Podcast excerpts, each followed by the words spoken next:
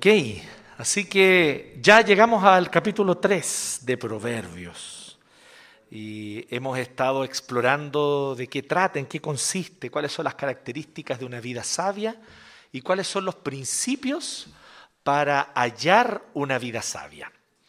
Así que eh, por eso nosotros vamos a estar hoy día, hoy aquí en el capítulo 3 de Proverbios, eh, en medio de esta serie que, cuyo propósito es justamente poder exponer eh, lo que algunos comentaristas llaman el prefacio del libro de Proverbios.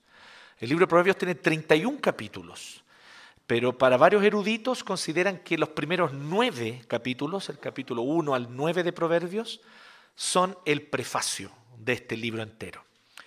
Por lo tanto, eh, vamos a estar nosotros y ya estamos explorando este prefacio que nos indica los principios para la búsqueda de la sabiduría, los principios para aprender a tener y para llevar a cabo una vida sabia.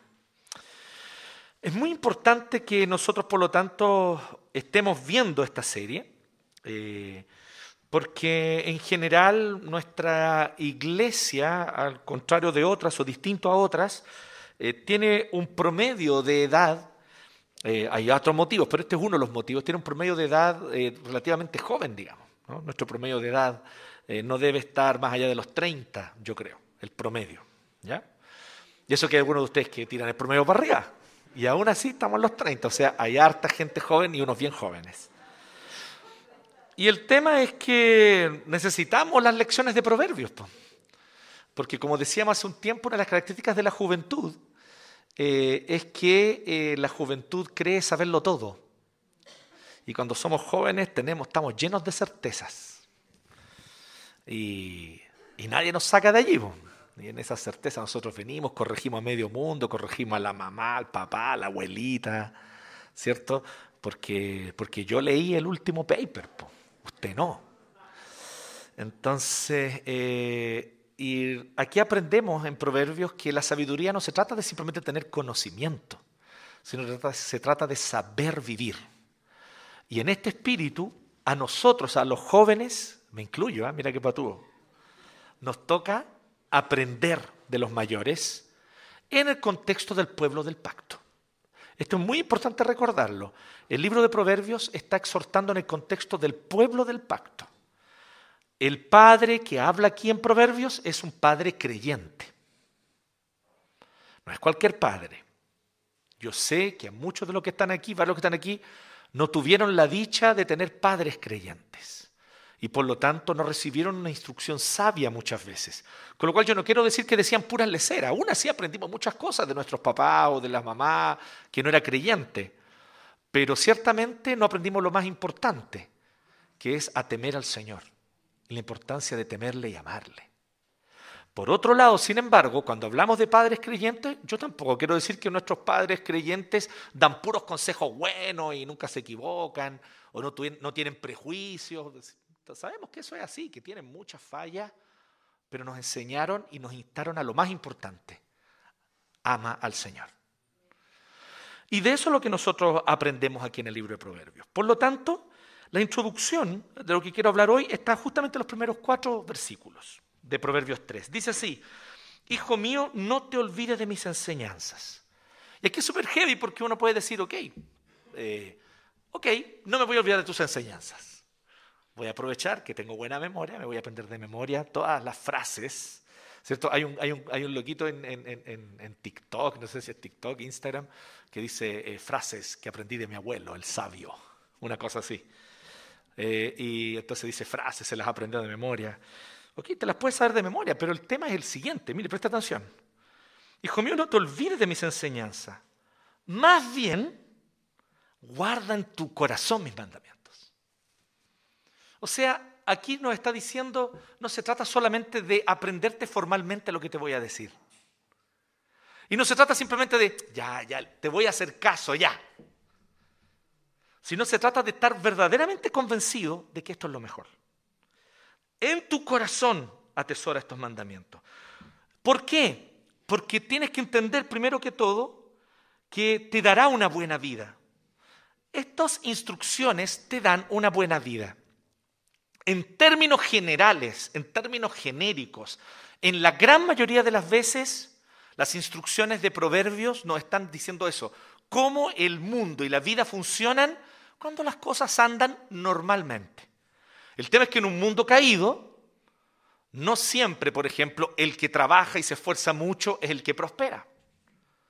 Y a veces es rico aquel que no le ha trabajado un peso a nadie, porque simplemente le tocó heredar una fortuna. Sí, en un mundo caído esas cosas pasan, y no poco, pero proverbio nos está diciendo que la regla general, sin embargo, es esta. Prolongarán tu vida muchos años y te traerán prosperidad. Que nunca te abandonen el amor y la verdad. O sea, nuevamente está enfocando en el corazón, está diciendo, no te aprendas esto solo de conducta. No digas, ya le voy a hacer caso al viejo para que me deje tranquilo. ¿Qué es lo que ocurre con muchos hijos de creyentes? Y por lo tanto, apenas tienen la oportunidad de independizarse, siguen su propio rumbo. Porque todos los años anteriores, la única razón por la que obedecían a sus padres es porque formal y externamente decían, ya, ok, voy a hacerle caso pero no estaban de corazón convencidos. Entonces aquí hay una exhortación, atesórala en tu corazón, aprende que esto tiene que ser de corazón, que nunca te abandonen el amor y la verdad, llévalos siempre alrededor de tu cuello y de nuevo escríbelos en el libro de tu corazón. ¿Qué pasará? Contarás con el favor de Dios y tendrás buena fama entre la gente. Lo que quiere decir es que el Señor va a bendecir tus decisiones y tus caminos y las personas te van a valorar por tu carácter. Esto ocurre normalmente, generalmente, y es lo que va a ocurrir la gran mayoría de las veces. El perezoso se empobrece, el trabajador le va bien y tiene sustento, ¿cierto? A menos que sea Cristian de la Fuente, que ahí es una excepción. ¿Cierto? Yo me esforcé para pagar mi matrícula del Grange. Entonces, eh, sabemos que vivimos en una sociedad caída donde hay gente que tiene más privilegios que otros, y yo quiero decir esto, que también esos privilegios son voluntad de Dios. Mi querido hermano, mi querida hermana, no se deje seducir por las ideologías mundanas. Dios decidió a quién le daba uno, a quién le daba dos y a quién le daba cinco talentos. Te puede no gustar que tu vecino tenga cinco porque tú solo tuviste uno. Esa fue la voluntad de tu Dios, que es soberano. Tu pregunta es qué harás tú con el talento que Él te dio. Por lo tanto, dejemos a un lado esas ideologías de resentimiento y enfoquémonos en lo que la palabra del Señor nos dice. Y la palabra de Dios nos dice que con lo que el Señor nos dio, tenemos que aprender a ser sabios. Y si nosotros somos sabios con lo que el Señor nos dio, ciertamente el Señor va a ir abriéndonos ciertamente oportunidades. Pero el punto es este. Hay que abrazar la sabiduría de corazón. Hay que amarla. No se trata solamente de tratar de llevar una vida sabia externamente porque es lo que se supone que debo hacer. Así que hoy yo quiero que hablemos de esto. Porque este es el principio que vamos a hablar hoy. Y para aquellos que están tomando nota, es este nuestro tema de hoy día. Una vida sabia es el fruto de una espiritualidad viva. Una vida sabia es fruto de una espiritualidad viva. No tiene tanto que ver con conocimientos, libros, papers y memorizaciones. Aunque todas esas cosas podrían ayudar, no son malas. Pero no está allí la sabiduría. Fundamental y esencialmente, la sabiduría está en saber tener una vida con Dios, una relación con Él que nos lleva a una relación con la realidad, con el mundo que habitamos y una relación con el prójimo. Esto es una verdadera espiritualidad.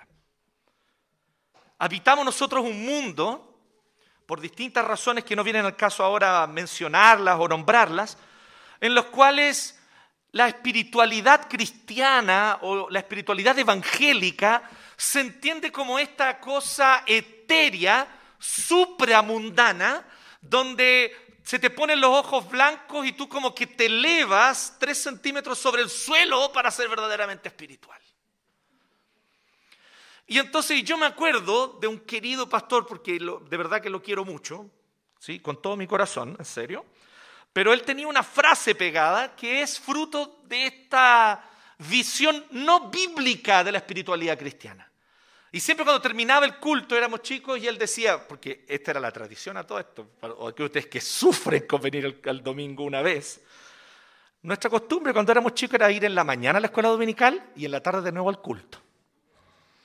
¿Sí? Para escándalo de ustedes. Y después el miércoles el estudio bíblico y la oración. ¿Sí o no? ¿A alguno de ustedes les tocó eso? Y en la Matadero Palma, o en las micro amarillas. Y, ir atravesamos la ciudad entera sin drama.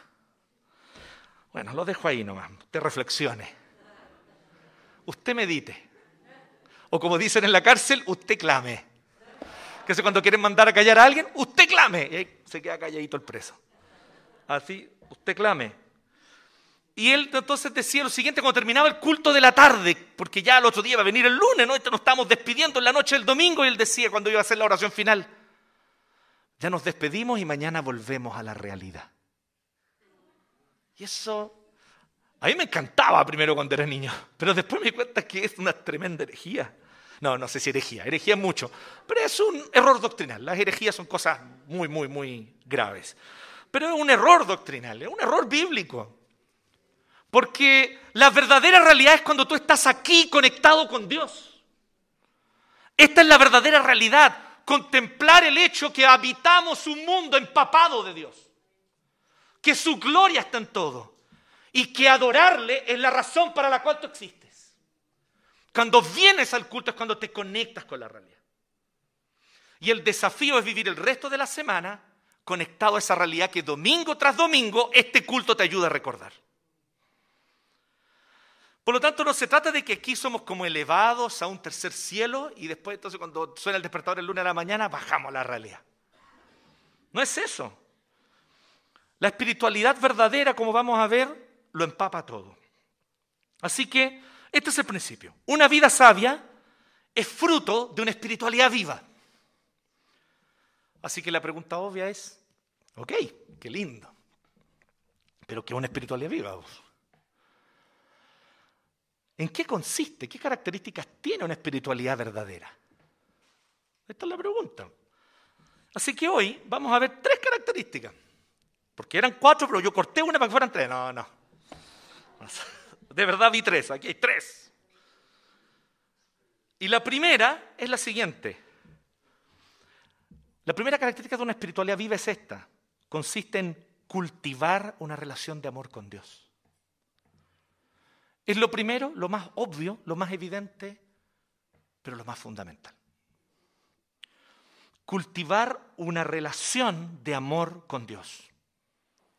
Esto no puede ser bajo ningún aspecto, eh, no puede ser olvidado, menospreciado, sin graves consecuencias para nuestra vida. De repente nosotros nos creemos cristianos muy innovadores, muy fuera de la caja. Es que sí, es que yo no voy a vivir como mis papás o como mis tíos o como mis abuelos vivieron el Evangelio. Yo soy moderno, soy un cristiano del siglo XXI. Y muchas veces eso significa no ser un cristiano casi en nada. Porque no oras, no buscas al Señor, no lees tu Biblia, no tienes una búsqueda de Dios personal, no tienes una relación viva con tu Dios. Sabes que Dios está allí, conoces que es una realidad por allí, pero tu relación con Él, personal, íntima, es inexistente. No hay tiempo y no hay espacio para que cultives tu relación con Dios. Esto, mis queridos, es la receta segura para el fracaso en tu vida cristiana. Y después, pastor, estoy con dudas en mi corazón. Y yo no tengo ningún problema, aquí estamos, para orar por ti, para acompañarte, para recordarte algunos principios bíblicos. Pero si tú, mi hermano, no estás orando y leyendo la Biblia y buscando al Señor en tu casa y en tu día a día, en tu semana,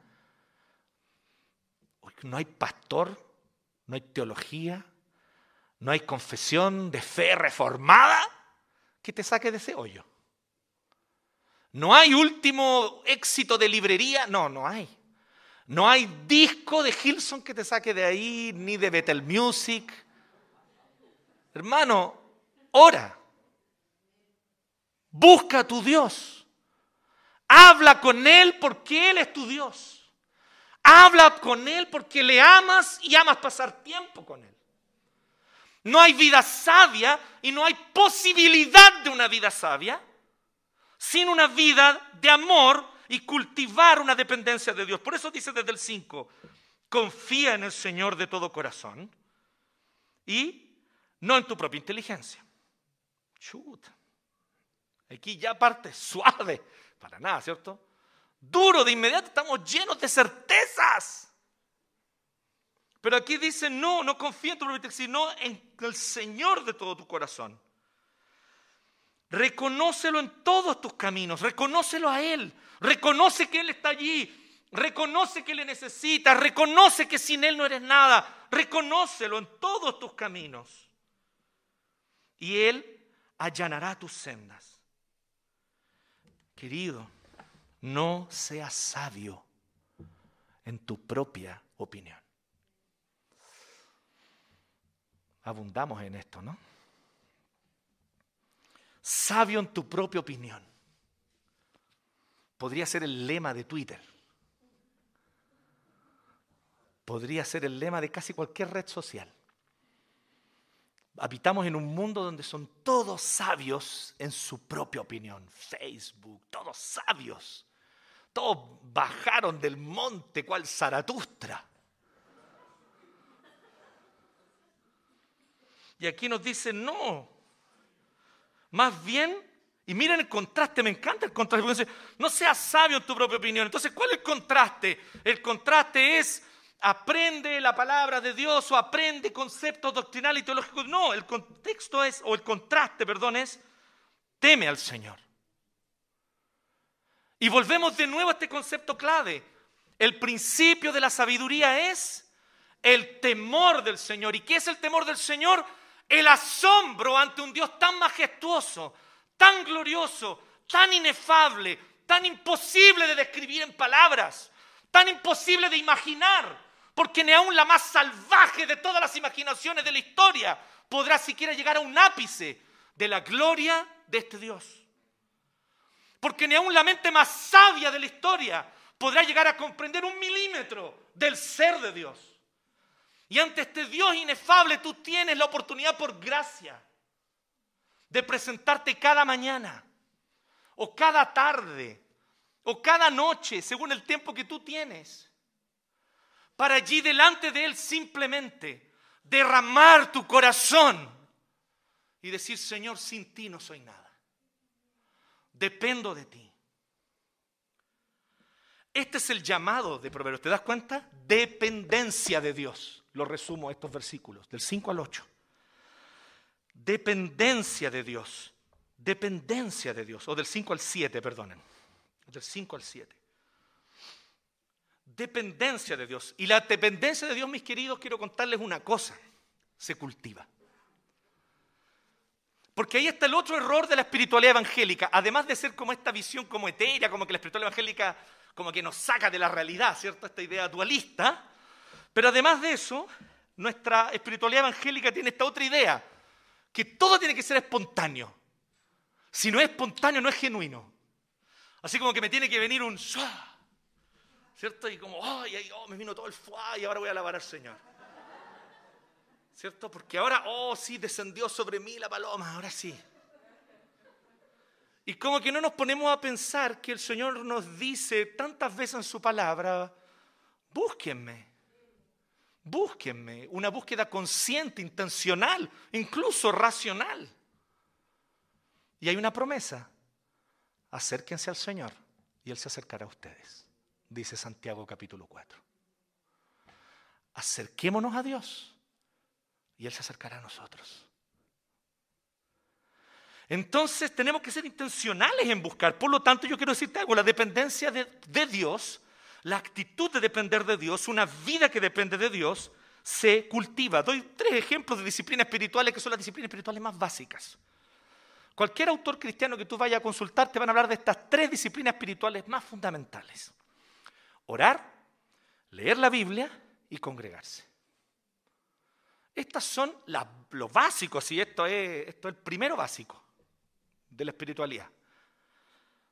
Entonces, aquellos de ustedes que no han aprendido a cultivar estas tres disciplinas fundamentales, todavía están en la básica, ¿me entienden? Están pegados, repiten el año, todos los años. Es que pasar de nuevo el silabario. ¿Me entienden? Silabario, por hermano, silabario espiritual. Orar, leer la Biblia y congregarse. Y yo me acuerdo que yo me cuestionaba esto porque uno, es bien tonto para las cosas a veces. Y, en realidad el pecado de uno también. el pecado a uno lo, lleva a, inventar razones y a excusas. Entonces yo decía, oye, pero esto de, de cómo de, ya voy a separar tiempo para orar y voy a poner una alarma o voy a separar tiempo para leer la Biblia y voy a poner un día, voy a separar un espacio y, y, sí, y voy, a, y voy a ser serio con mi, con mi intención de congregarme. Me lo voy a tomar en serio, voy a tomar en serio el día del Señor. Pero esto no es como hacer la cuestión por obra. Yo pensaba eso. Durante un tiempo pensé esa soberana estupidez. Que tal vez alguno de ustedes lo está pensando en este momento. Pero esto no es por obra. No se supone que la bola es gracia y ¿para qué le va a poner tanto color que poner la alarma de orar que leer la Biblia? Que terminar la Biblia en un año. ¿Para qué? Y la verdad es que es todo lo contrario. No es para nada obras, es profundizar en la gracia.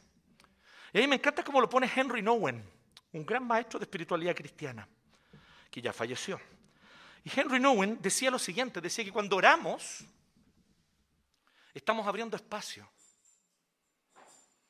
para que Dios haga su voluntad y nosotros dejemos de buscar la nuestra. No hay un acto más profundo de la gracia de Dios que dejar a Dios actuar. ¿Qué hacemos mientras no oramos? Le pongo el empeño, Mientras no estoy orando, estoy creando soluciones, inventando, planificando, pero ¿cómo? Pero esto y uniendo puntos. Mi mente no descansa, mi corazón no descansa. No hallo paz porque soy yo quien va a hacer las cosas. Yo voy a lograr los objetivos. Yo propongo las metas. Pero cuando oro, todo eso lo entrego al Señor y le digo, Señor, tú estás a cargo. Orar es dejar en las manos de Dios. Orar es depender de Dios. Por eso es un error cuando la gente piensa en la oración solamente como peticiones. Ya cabros, vamos a orar, ya oremos. Señor, te pido por... Pero a medida que uno va creciendo en la vida espiritual, los momentos de oración cada vez son menos petición y empiezan a ser más adoración. Señor, aquí estoy y qué privilegio estar en tu presencia. Señor, qué hermoso eres, qué bella es tu presencia y qué dulce es tu gracia. Señor, me asombro, porque yo me habría cansado de mí mismo hace mucho rato, y tú no te has cansado de mí y me amas con amor eterno. Señor, te amo porque tú me amaste primero. Mi amor es pequeño, mi amor es débil, mi amor es malo, pero tú aún así lo recibes. Gracias, Señor. Eso es orar, queridos. Eso es orar es doblar tus rodillas, cerrar tu pieza y estar a solas con tu Padre. Y deleitarte en la presencia de tu Padre. No tiene nada que ver con obras, es todo lo contrario. Es profundizar la gracia, es dejar que la gracia que ya hemos recibido y merecida eche raíces. Es abrir espacio, como dice Nowen. ¿Han, ¿Han tratado alguno de ustedes de trabajar en un escritorio desordenado? O en un taller desordenado, aquellos de ustedes que hacen tal vez trabajo más manual con cosas más, que yo tengo una profunda admiración. Mi bisabuelo era un mueblista, un carpintero, mi otro abuelo era un zapatero. Y entonces uno iba a sus talleres y era una cosa así como caótica, pero cuando él empezaba una cosa nueva, limpiaba y hacía espacio para empezar algo nuevo. Cuando oramos le estamos haciendo espacio a Dios. Estoy dejando de pensar yo, de solucionar yo, de encontrar yo la respuesta, le estoy dejando a Dios las cosas. Y leer la Biblia es lo mismo. Cuando yo leo la escritura, no simplemente yo estoy diciendo, ah, ok, sí, me voy a aprender ahora todos los versículos sobre la predestinación para hacer pebre a esos malditos arminianos del Facebook. Y es como, qué diablos? O sea, tenemos una relación utilitarista con la Biblia del demonio. Y perdonen que lo diga así, pero lo estoy diciendo literal, no es metafórico. Porque no puede venir de otro sino del demonio usar la Biblia así. La Biblia no es una caja de herramientas en la que yo, hombre moderno, utilizo para lograr mis objetivos técnicos científicos. No, la Biblia es mi momento de encuentro con el Dios que me habla, el Dios inefable, el Dios incomprensible, pero que a pesar de incomprensible lo podemos conocer. Qué paradoja maravillosa. No la digo yo, la dice Berkov. Así que si no les gusta la frase, arréglensela con Berkov. Dios incomprensible, dice Berkov, pero a pesar de incomprensible lo podemos conocer. Qué maravilloso. Entonces Él viene y nos habla. ¿Y qué pasa cuando yo leo la Biblia? Por fin dejo yo de tener mis opiniones, mis visiones, mis certezas y abro espacio para que ahora sean las palabras de Dios y ya no las mías. Las certezas que Dios quiere poner en mi corazón y ya no mis propias certezas.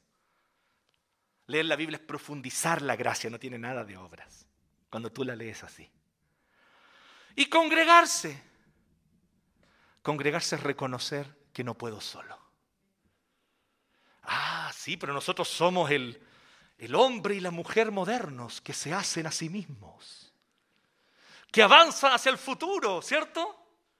Con una bandera francesa en un brazo. La igualdad, la fraternidad, vamos, somos el, hombre moderno caminando autosuficiente, que todo lo logra, todo lo conquista con su voluntad individual. Y de repente el Señor nos dice, no dejen de congregarse como algunos tienen por costumbre. Porque ¿sabéis qué? No te la podéis solo, mi querido. Dependes de una comunidad. Y dependes en los sentidos más amplios posibles. No solo dependes porque conversando con mis hermanos ellos me edifican y puedo edificarlo y nos edificamos mutuamente, sino porque a veces solo hecho de estar aquí y elevar a una sola voz la misma canción. Elevar juntos la misma letra de adoración a Dios Qué maravilloso es que mi hermano que está más allá me lo recuerda. Y yo se lo puedo recordar a él. Medio desafinado, medio desentonado, pero no importa. Porque mi otro hermano que está allá, él sí canta afinado y, su voz me tapa la mía. Y todo esto es maravilloso y nos escuchamos como uno solo. De hecho, algunos de, los, de nuestros padres espirituales, como David Trumbull, por ejemplo, que no estoy diciendo que él tenga la razón en esto, hay que copiarlo, ¿ya? Pero él tenía una cosa con el canto a voces. Él decía, la iglesia tiene que cantar al unísono, para que nos sintamos como uno solo. Las bolas de Trumbull, ¿no? Pero no es una bola gratuita, ¿se fijan? Él tiene una razón teológica para esto. Nos sentimos todos como uno solo. ¿Sí? Yo mismo debo reconocer, no estoy de acuerdo con Trumbull, pero me gusta lo que lo motiva a pensar eso. ¿Me entiendes? Por eso es que nos decimos así. Por eso es que el Aarón nos se para aquí y dice ya hermanos, vamos a alabar al Señor. Usted cante la canción que usted quiera. ¿Me por aquí a la pared, a la pared con el carnet. Por allá cantan otra, por aquí cantan Ven a él pecador. No, pues, cantamos todos la misma al mismo tiempo. Cuando es el momento de compungirse por el pecado, nos compungimos al mismo tiempo y en silencio somos desafiados a confesar el pecado. Y después venimos y repetimos, esta palabra es fiel y verdadera. Cristo Jesús vino al mundo para salvar a los pecadores de los cuales yo soy el primero, lo decimos juntos. Y ahí usted se queda callado y dice, no, es que eso es de católicos. Vaya a leer un poco de historia, hermano, para ver que no es de católicos, es de cristiano. Decir juntos la palabra de Dios, repetir juntos lo que la palabra del Señor dice. Entonces congregarse abre espacio para que dejemos de sentirnos estos individuos que se hacen a sí mismos y que logran todo lo que quieren y se proponen porque son todopoderosos casi. Disciplinas espirituales se llaman esto. Orar, leer la Biblia, congregarse. Y cuando decimos disciplinas, disciplinas, tú separas tiempo para esto. Porque es un problema cuando, por ejemplo, guardar el día del Señor. ¿Le damos, ¿Le damos esto? Sí, le damos. ¿Y le a seguir dando, pastor? Le a seguir dando. Les voy a seguir dando mientras sigan transgrediendo el día del Señor pensando que es cualquier cosa. Porque por último, si transgrede el día del Señor, por el amor de Dios, arrepiéntete y pídele perdón. Porque es pecado. Es el cuarto mandamiento, mi hermano. ¿Cuándo en la Biblia se relativiza el adulterio? O el robo. Ah, no, si fueron 100 pesos nomás. ¿Qué es lo que nos enseñaba nuestra mamá? 100 pesos o un millón da lo mismo, es robo. No guardar el día del Señor también es pecado. Entonces yo tengo que ser más inteligente. Si carreteo todos los sábados, me mando tremendos pataches, obviamente que el domingo voy a amanecer mal de la y no voy a poder venir. Po. ¿O es muy tonto lo que estoy diciendo? Entonces cuidemos el día del Señor. Esto estás descuidando el día del Señor cuando tú te descuidas. Puedes salir perfectamente el viernes o el sábado ya, pero ponle moderación a la cosa. Tres lomos vetados. Medio kilo de papas fritas. Y me encima, como soy evangélico, en vez de acompañar con un vino como corresponde, una Coca-Cola. Y al otro día, ¿cómo amanezco? Obvio que no voy a venir a guardar el día del Señor si estoy pal gato en la casa. No, mi hermano. Eso también es parte de guardar el día del Señor. Cuida tu fin de semana. Planifícalo bien para que eso no te vuelva a pasar. ¿Te parece? Planifícalo mejor. Sé inteligente. Esa misma inteligencia que usted para otras cosas la para esto. Así que dependencia de Dios se cultiva y se cultiva mediante disciplinas espirituales. Pero tenemos todo un capítulo entero que avanzar. Y me quedé en el versículo 7. ¿Qué vamos a hacer ahora? Bueno, vamos rápido. Del 8 al 10 nos dice, esto infundirá salud a tu cuerpo, fortalecerá tu ser, honra al Señor con tus riquezas, con los primeros frutos de tus cosechas, así tus graneros se llenarán a reventar. Me encantan estas promesas. ¿Sabe por qué me encantan? Porque me da mucha risa cómo el movimiento de la prosperidad la saca de contexto. Y dicen así, sí, por eso entonces va a reventar tus graneros, vamos, declara, pacta con Dios. Y eso hace que los reformadirijillos y todos aquellos que descubren las doctrinas reformadas ahí en la mitad del camino porque escuchan un video de Paul Washer y todo eso, los varios de ustedes aquí son así. Entonces dicen, no, ahora soy reformado. Se van al otro extremo y ahora ya no toman en serio estas promesas que son de la Biblia. Po.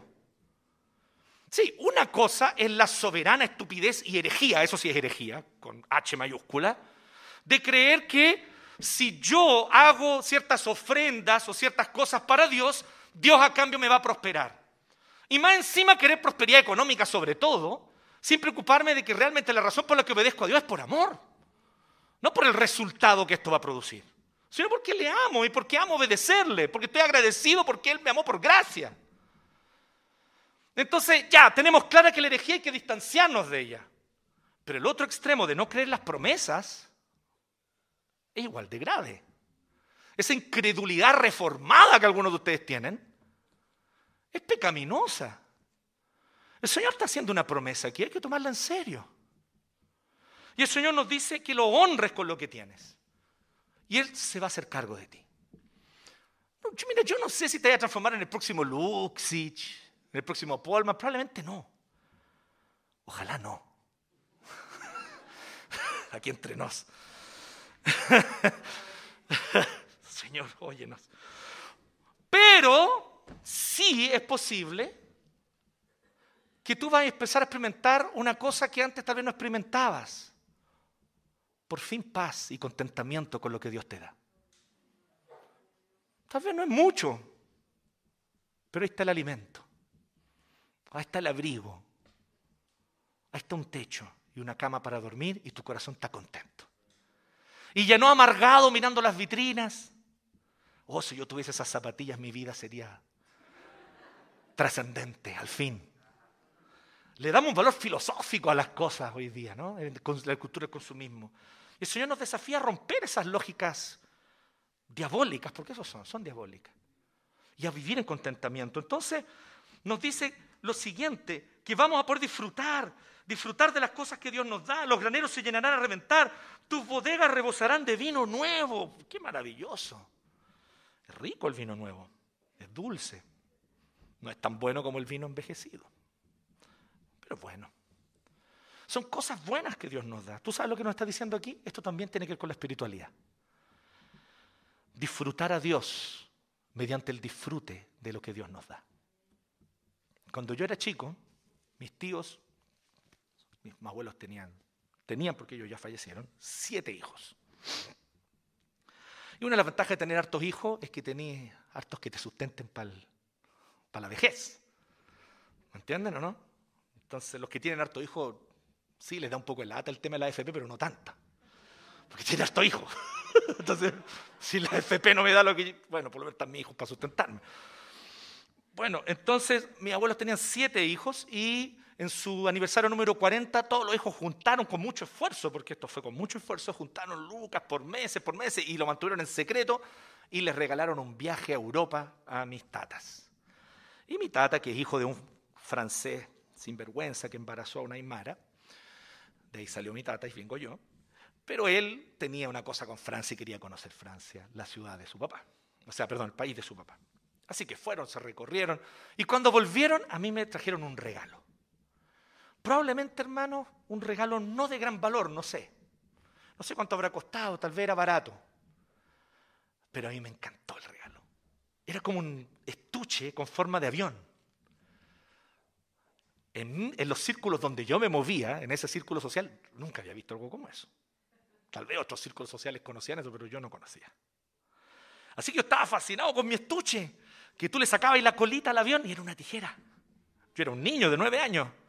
Le sacabais la hélice al avión y era una goma. Y donde iba el piloto, ahí iba un sacapunta. Y tú abrías el avión y habían lápices de color y ¡oh, fantástico! Y yo llegué con mi avión estuche al colegio y lo puse ahí, ¡pa! El primer día, miren lo que me trajeron. Y a mí me encantaba eso. Y sí, el corazón es pecaminoso. Pero yo quiero que piensen en esto también había una profunda alegría en mí, en mi corazón, no solo por el estuche, no por las cosas que tenía. La tijera era pésima, no cortaba nada, ni papel. La goma se gastaba súper rápido, no duró nada, como dos días ya estaba gastada. Pero representaba el cariño de mis abuelos hacia mí. Porque este regalo era único. Teniendo otros 11 nietos, solo a mí me regalaron eso. No porque yo sea el favorito, a todos los otros regalaron algo único. Porque así eran ellos. A cada nieto le regalaron algo único. Y entonces esto para mí representaba el amor de ellos. Yo entiendo que es así como nosotros debemos disfrutar de las cosas. Por eso el apóstol Pablo dice que tomemos con acción de gracias las cosas. Esto es espiritualidad. Es espiritualidad servirnos una copa de vino y agradecer al Señor por esa copa de vino porque Él la da. Es espiritualidad cortar los quesitos, ¿o no, Straube? Y distribuirlos distintos quesitos y probarlos, ¿cierto? Con, con ahí tenemos un ritual con los quesos. ¿ah? Siempre me espera en su casa con quesos. No sé por qué, me, soy, me da cara de ratón, no sé. O me está dando un mensaje, vos sois terrible rata, no lo sé. Espero que no. Pero yo me siento agasajado, porque me gustan los quesos. Y entonces uno dice, y este es don de Dios, mi querido, es don de Dios y que tú tal vez puedas un fin de semana ir aquí cerca, tal vez vaya a la playa, pero tuviste la oportunidad de salir. Es un don de Dios, tómalo con acción de gracias. Porque si tú no tomas las cosas que Dios te da con acción de gracias, corres el riesgo de transformarlas en un ídolo. Olvidar que esas cosas es Dios quien te las da y ellas no son dioses. Por eso es tan importante. Así que disfrutemos a Dios mediante el disfrute de las cosas que Él nos da. Pero también del 11 al 12 estemos dispuestos a ser corregidos. Hijo mío, no desprecie la disciplina del Señor. Ni te ofendas con sus reprensiones. Sí, a veces el Señor nos da duro. ¿eh? A veces el Señor nos da duro. Y las primeras preguntas que nos hacemos por causa de nuestro pecado, siendo el principal de ellos el sentido de autojusticia, yo creo que es uno de los principales pecados con los que lidiamos. Nos creemos muy justos, muy buenos, muy inmerecedores de cosas malas. Entonces de repente algo malo pasa, pero ¿por qué a mí? ¿Por qué yo? Y entonces nos dicen, no menosprecies la disciplina Señor, deja que el Señor te guíe, te corrija. Porque hay una cosa que es gran verdad aquí. A veces el Señor tiene tratamientos dolorosos con nosotros. Pero la única razón por la cual Él hace eso es porque Él está absolutamente cierto de que eso te libera, de que eso te sana. El Señor es un médico sabio, Él no aplica bisturí si no es necesario. Y cuando es necesario aplicar bisturí, Él le da, porque sabe que es lo mejor para ti. Dios solo nos libera de los amores destructivos. Pero es doloroso liberarse de algo que amamos, ¿cierto? Es doloroso cuando Dios le pega duro a algo que amamos. Cuando Dios viene y, no yo amo mi orgullo, amo, amo mi reputación, o amo mi capacidad de resolver cosas, y el Señor, ¡pa!, le da duro y me humilla. No tenéis capacidad para resolver nada. Y es doloroso porque yo amo esa mi capacidad de resolver cosas. Pero el Señor me humilla y me libera de un amor que me está destruyendo. Porque hay amores que nos destruyen. Pues, ¿Usted sabía eso, no? Esta idea de que cualquier cosa que tú ames está bien es totalmente falsa. Si usted tiene alguna duda, pregúntele a un drogadicto. Él ama su droga. Y ese amor lo está destruyendo. Así que no pensemos que todos nuestros amores son buenos, sanos y santos. Hay muchos amores de nuestro corazón que no deberían estar ahí. Entonces el Señor nos libera de los amores destructivos. Cultivemos una relación de amor con Dios, queridos. Las otras dos cosas las digo más breve. En segundo lugar, porque ya dijimos, una espiritualidad viva es cultivar una relación de amor con Dios. Y esto implica gozar de todo esto glorificando a Dios. Pero en segundo lugar, una espiritualidad viva tiene esta segunda característica, cultivar una relación fructífera con la realidad. Cultivar una relación fructífera con la realidad. Del 13 al 26, el discurso del Padre se enfoca en cómo uno va a vivir la vida y en cómo la sabiduría está allí en la creación. Y a mí me recuerda un principio que es muy importante, que yo honestamente he tratado de acordarme quién lo dice, porque estoy seguro que la frase no es mía, pero no me acuerdo quién lo dice, así que por hoy es mía. Y es más o menos lo siguiente, por el Evangelio y mediante el Evangelio de Jesucristo somos reconciliados con Dios, ¿cierto? Pues bien, aquí viene lo siguiente. Necesariamente cuando somos reconciliados con Dios, esto nos lleva a una reconciliación con la realidad. Esto nos lleva a una reconciliación con la realidad. El que se reconcilia con Dios se reconcilia con el creador de la realidad. Así que necesariamente esto nos lleva a una reconciliación con la realidad. Y a eso apunta del 13 al 26. Por ejemplo, del 13 al 18 habla del bienestar personal. Tú vas a poder disfrutar de bienestar personal porque en tu reconciliación con Dios, gracias a reconciliación con Dios, ahora estás reconciliado con la realidad. Y por lo tanto, actúas sabiamente en tu vida. Adquieres sabiduría, inteligencia, porque es de más provecho que la plata. ¿Me entiende lo que quiero decir cuando los de la prosperidad interpretan todo mal estos versículos?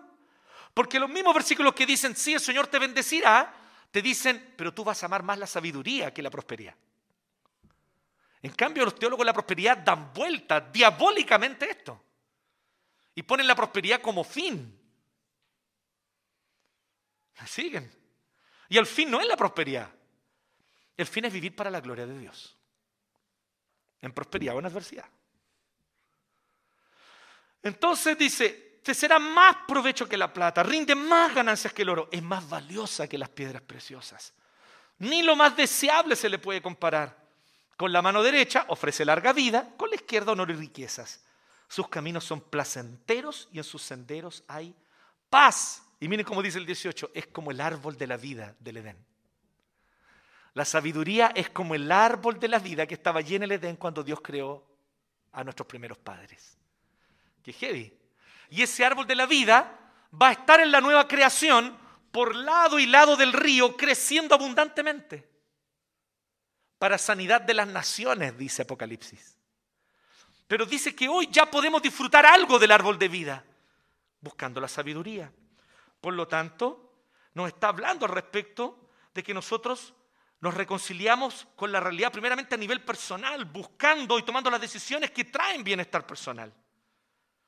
Por lo tanto, algunas características comienzan a ocurrir en mí. Dijimos recién, tengo contentamiento, Tengo una prosperidad, pero una prosperidad verdadera. No una prosperidad que consiste simplemente en que me va bien y tengo plata y mi cuenta corriente tiene lucas. No.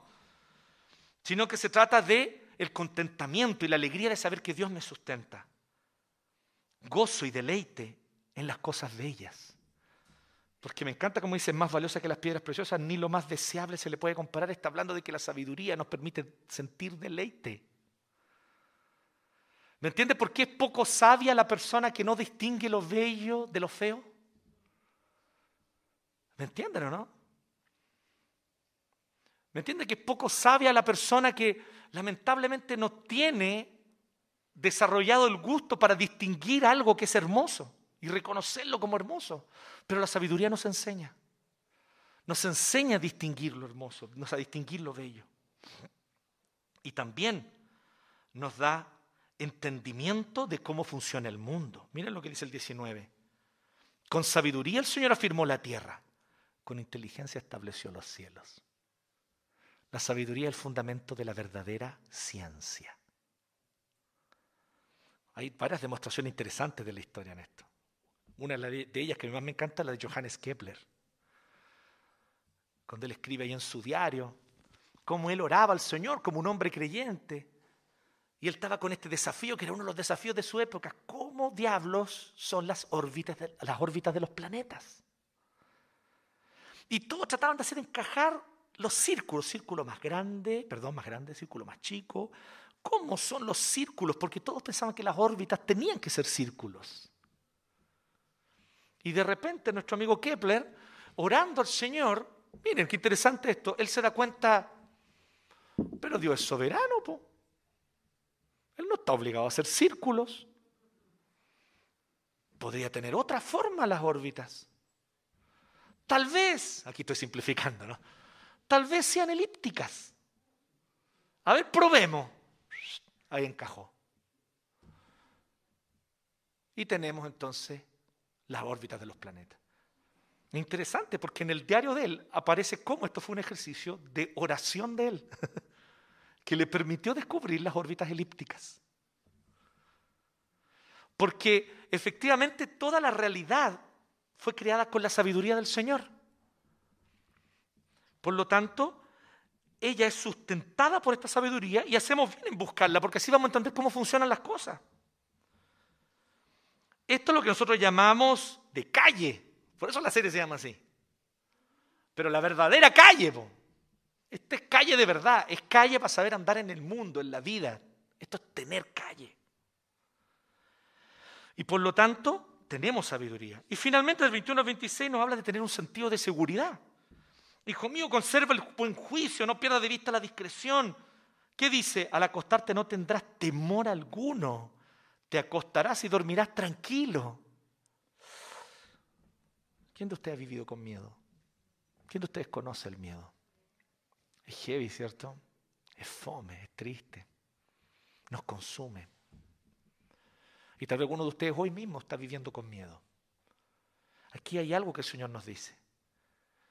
Que tú puedes dejar tu carga en las manos del Señor y confiar en que hay un Dios soberano, pero que también es tu Padre amoroso y que Él está a cargo. Si Él está a cargo, ¿a qué le tienes miedo? Me acordé de Jerry Seinfeld, cuando él decía que estadísticamente el temor más grande que tienen las personas es hablar en público, incluso más que la muerte. Esto significa que si estamos en un funeral, la mayoría de las personas preferirían estar en el ataúd a ser el que da el discurso. ¿Cuántos miedos tenemos nosotros? Ah? Llenos de miedo por todos lados. Y el Señor nos promete una vida sin miedo. Oh. Sin miedo, ¿por qué? Sin miedo no porque estoy envalentonado con toda la capacidad humana de lograr cosas, no. Sin miedo porque sé que Dios está a cargo. Se vienen elecciones, miedo. Miedo si gana el apruebo. Miedo si gana el rechazo. Miedo. vamos cultivando el miedo. Y a mí me preocupa y me entristece cuando son cristianos los que propagan el miedo. Porque la única explicación para eso, la luz de la Biblia, es que ellos no están en comunión con su Dios.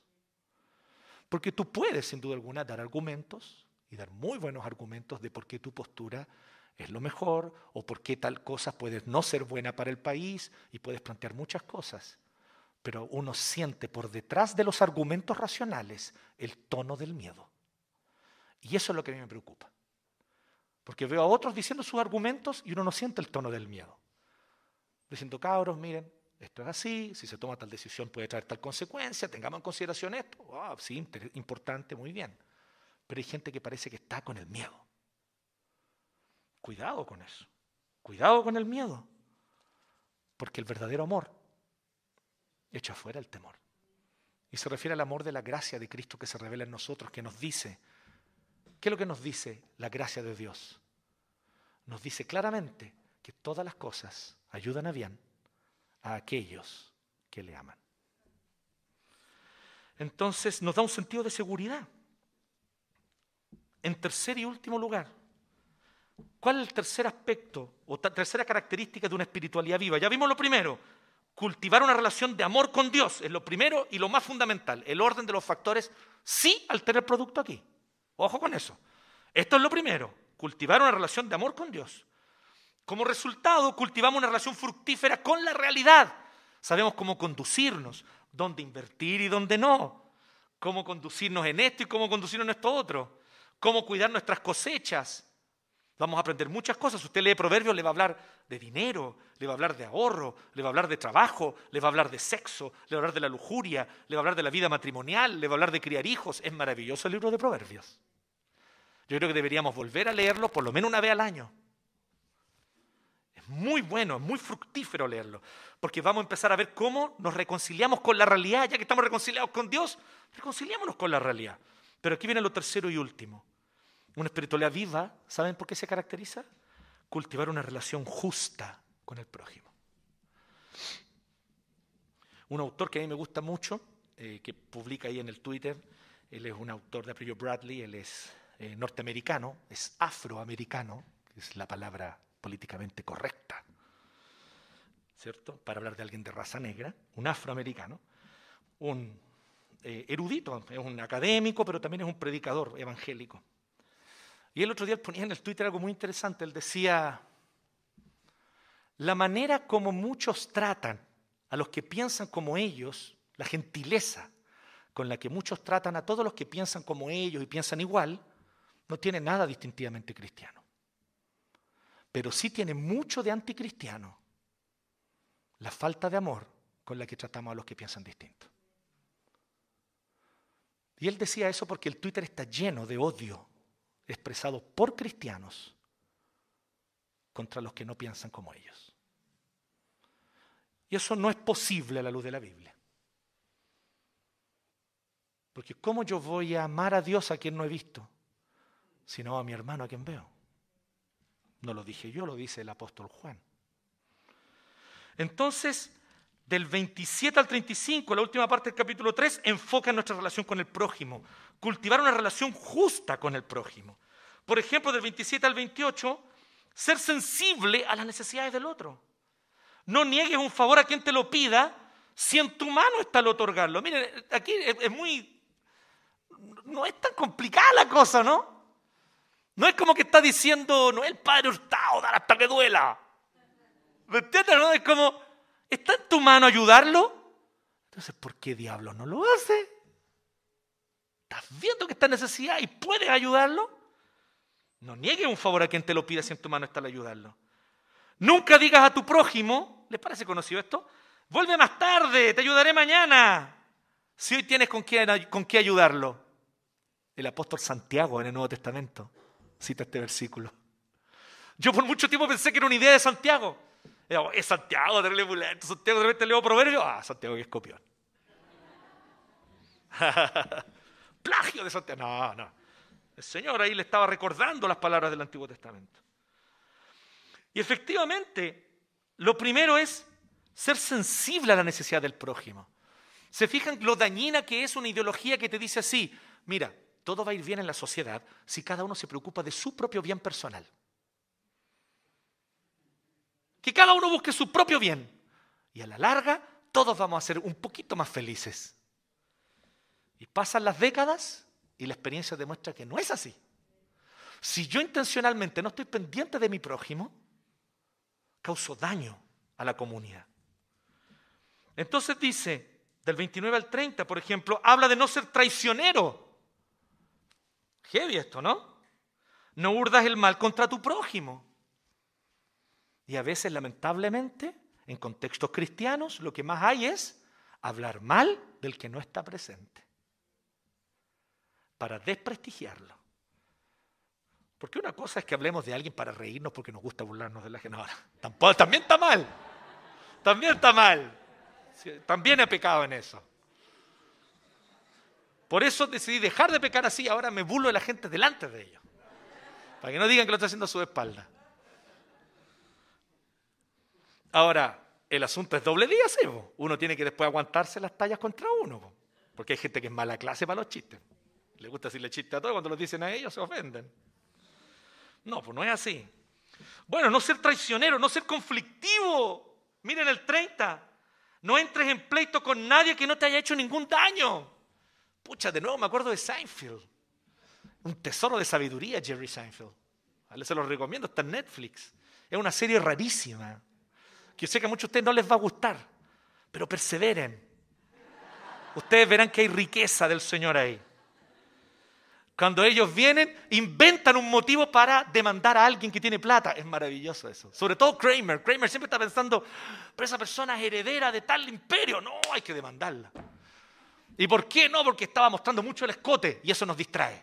Y va, inventa cosas para demandar a la persona.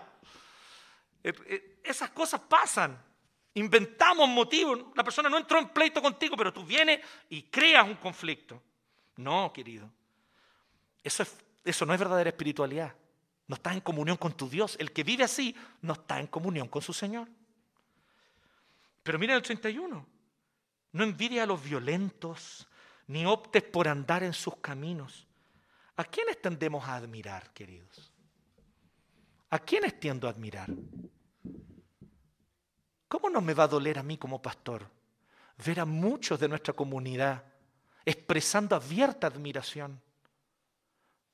por personas irrespetuosas como Donald Trump, como Jair Bolsonaro, o expresando abierta admiración por los de la primera línea, que destruían negocios de personas humildes tratando de sacar adelante a sus familias con esos kioscos, que nos quemaron el metro que tú y yo usamos, que la hermana Luz, que trabaja como asesora de hogar en mi casa, tiene que usar para desde Puente Alto venir al centro para ayudarnos con nuestros hijos. No, querido, no admires a los violentos.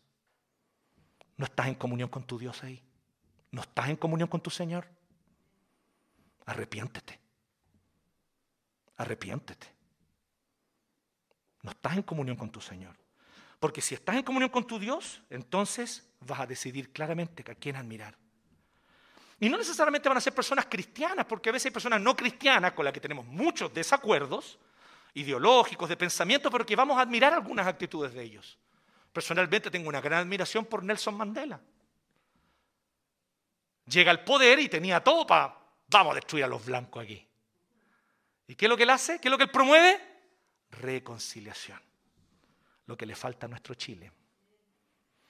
Caramba que nos falta. Reconciliación. Entonces no envidia a los violentos, ni optes por andar en sus caminos. Y del 32 al 35 es muy claro. Son, son severas las consecuencias sobre los que son injustos con el prójimo. Dios no deja pasar tu injusticia con el prójimo. Eres traicionero. Te gusta hablar mal de aquellos que, con los cuales tú no te caes bien o que no te caen muy bien. Te gusta desprestigiar a otros. No sé cuál es tu pecado en esta área, pero te tengo algo que decir. Dios te está mirando. Y si nadie más hace algo al respecto, no te quepa duda que el Señor sí lo hará. Y eso también tiene que inspirar en ti confianza, mi querido cristiano. Porque tal vez otros están haciendo el mal contra ti. Tú ama a tu enemigo y deja la venganza al Señor. Tú ama a tu enemigo. Dale un vaso de agua si tiene sed, dale un plato de comida si tiene hambre y déjale la venganza al Señor. Eso dice Romanos 13. ¿Quién sabe? Tal vez el Señor haga una obra maravillosa y lo arrepienta. Sería lo mejor. Por lo tanto, el punto aquí de toda esta parte, desde el 27 al 35, es que una verdadera espiritualidad consiste también en cultivar una relación justa con el prójimo. Simplemente como para recordar, miren lo que dice primera de Juan capítulo 3. Algunos de ustedes lo tienen ahí a mano en su Biblia, lo pueden ver, solo algunos versículos. Pero miren cómo es claro el Nuevo Testamento si te da alguna duda. Primera de Juan 3, 16 dice, en esto conocemos lo que es el amor en que Jesucristo entregó su vida por nosotros. Amén. Súper. Pero entonces, así también nosotros debemos entregar la vida por nuestros hermanos. Si alguien que posee bienes materiales ve que su hermano está pasando necesidad y no tiene compasión de él, ¿cómo se puede decir que el amor de Dios está en él? Queridos hijos, no amemos de palabra ni de labios, sino con hechos y de verdad. Clarísimo, ¿no? No hay verdadera espiritualidad allí donde hay indolencia frente a tu prójimo. No la hay. No hay comunión con Dios. Entonces cuando me dicen a mí, uh, no, es que la hermanita fulana, ejemplo de santidad, oraba largas horas, vigilias de oración, pero hermanos, tiene una lengua afilada. Cuán larga la falda, larga la lengua. Decían por ahí en la IEP, ¿o no, Samuel? Ese es un dicho conocido en la IEP. Ya me contaron ya. ¿Cuál larga la falda, larga la lengua? Muy santa, muy oración, mucha vigilia. Pero oportunidad que tiene para destruir a alguien con su lengua lo hace. Allí no hay comunión con Dios. No se dejen engañar. Y ustedes no sean así. Por lo tanto, esta es la verdadera espiritualidad. Esta es la verdadera espiritualidad. Y si usted no notó, esta es su última oportunidad, porque repito las tres cosas. Primero, cultivar una relación de amor con Dios. Segundo, cultivar una relación fructífera con la realidad. Tercero, cultivar una relación justa con el prójimo. Esto es espiritualidad. Esto es verdadera espiritualidad. ¿Se fijan que no tiene tanto que ver con poner los ojos blancos, entrar en éxtasis y subir al tercer cielo? Tiene todo que ver con esto. Pero también tiene que ver con gozar y disfrutar de Dios en todo. Concluyo con esto, mis queridos. Ver a Dios en todo. Este es el desafío. Ver a Dios en todo. Entender que habitamos un mundo empapado de Dios. Te lo vuelvo a decir. ¿Estás entendiendo que habitas un mundo que está empapado de Dios y de su presencia y de su gloria? Que en todo tú puedes verlo y gozarlo y también en tu prójimo aunque sea tu enemigo y peca contra ti, pero ver que Él es imagen y semejanza de Dios. Ver a Dios en todo. Ver a Dios en cada situación. Ver a Dios en la creación. Ver a Dios en el prójimo. Entender que habitamos una realidad empapada de Dios y de su gloria. Es por eso que hay un himno, que ustedes lo pueden encontrar allí en su liturgia, que es la última canción, que dice, oh Dios de mi alma, sé tú mi visión. Que yo pueda verte en todo, en todas las cosas. Que nada te aparte de mi corazón. Que día y noche yo piense en ti y tu presencia sea luz para mí. ¿Lo conocen? Los invito a que oremos al Señor este himno. No te invito solamente a cantarlo, te invito a orarlo al Señor. Amén.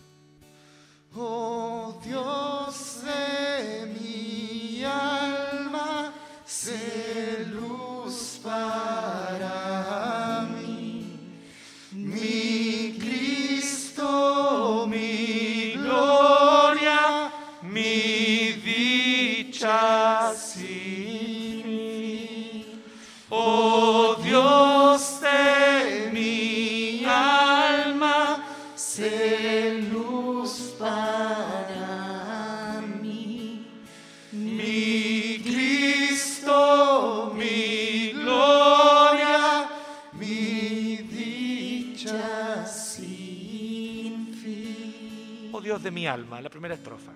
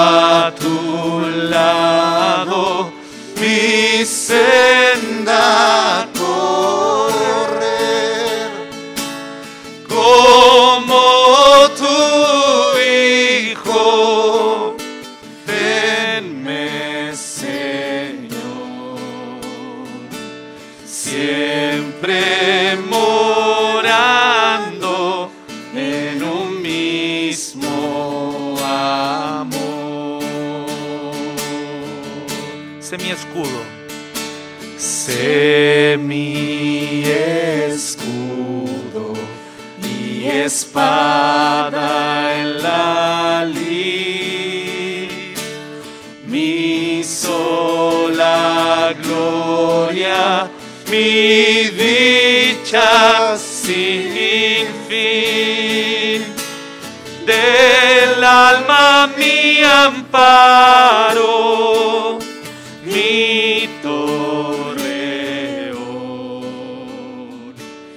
Guíame al cielo, poderoso Señor. Riquezas vanas.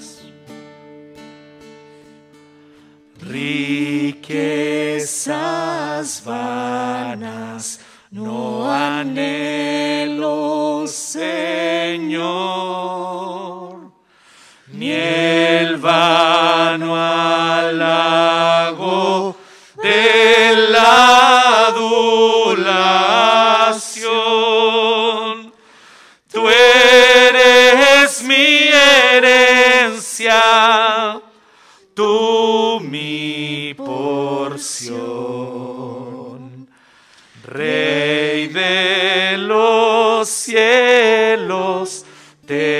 tesoro mejor.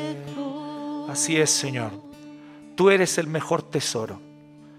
No hay riquezas, no hay fama, no hay nada que podamos obtener en este mundo que se compare a ti. Y queremos, oh Dios, verte en todo. Que tú seas nuestra visión, buscarte, amarte y verte en todas las cosas y vivir para tener comunión contigo. Porque para eso hemos venido a este mundo, para amarte con todo el corazón, la mente, el alma y las fuerzas. Y eso queremos hacer, Señor. En Cristo Jesús, ayúdanos, oh Dios. Amén.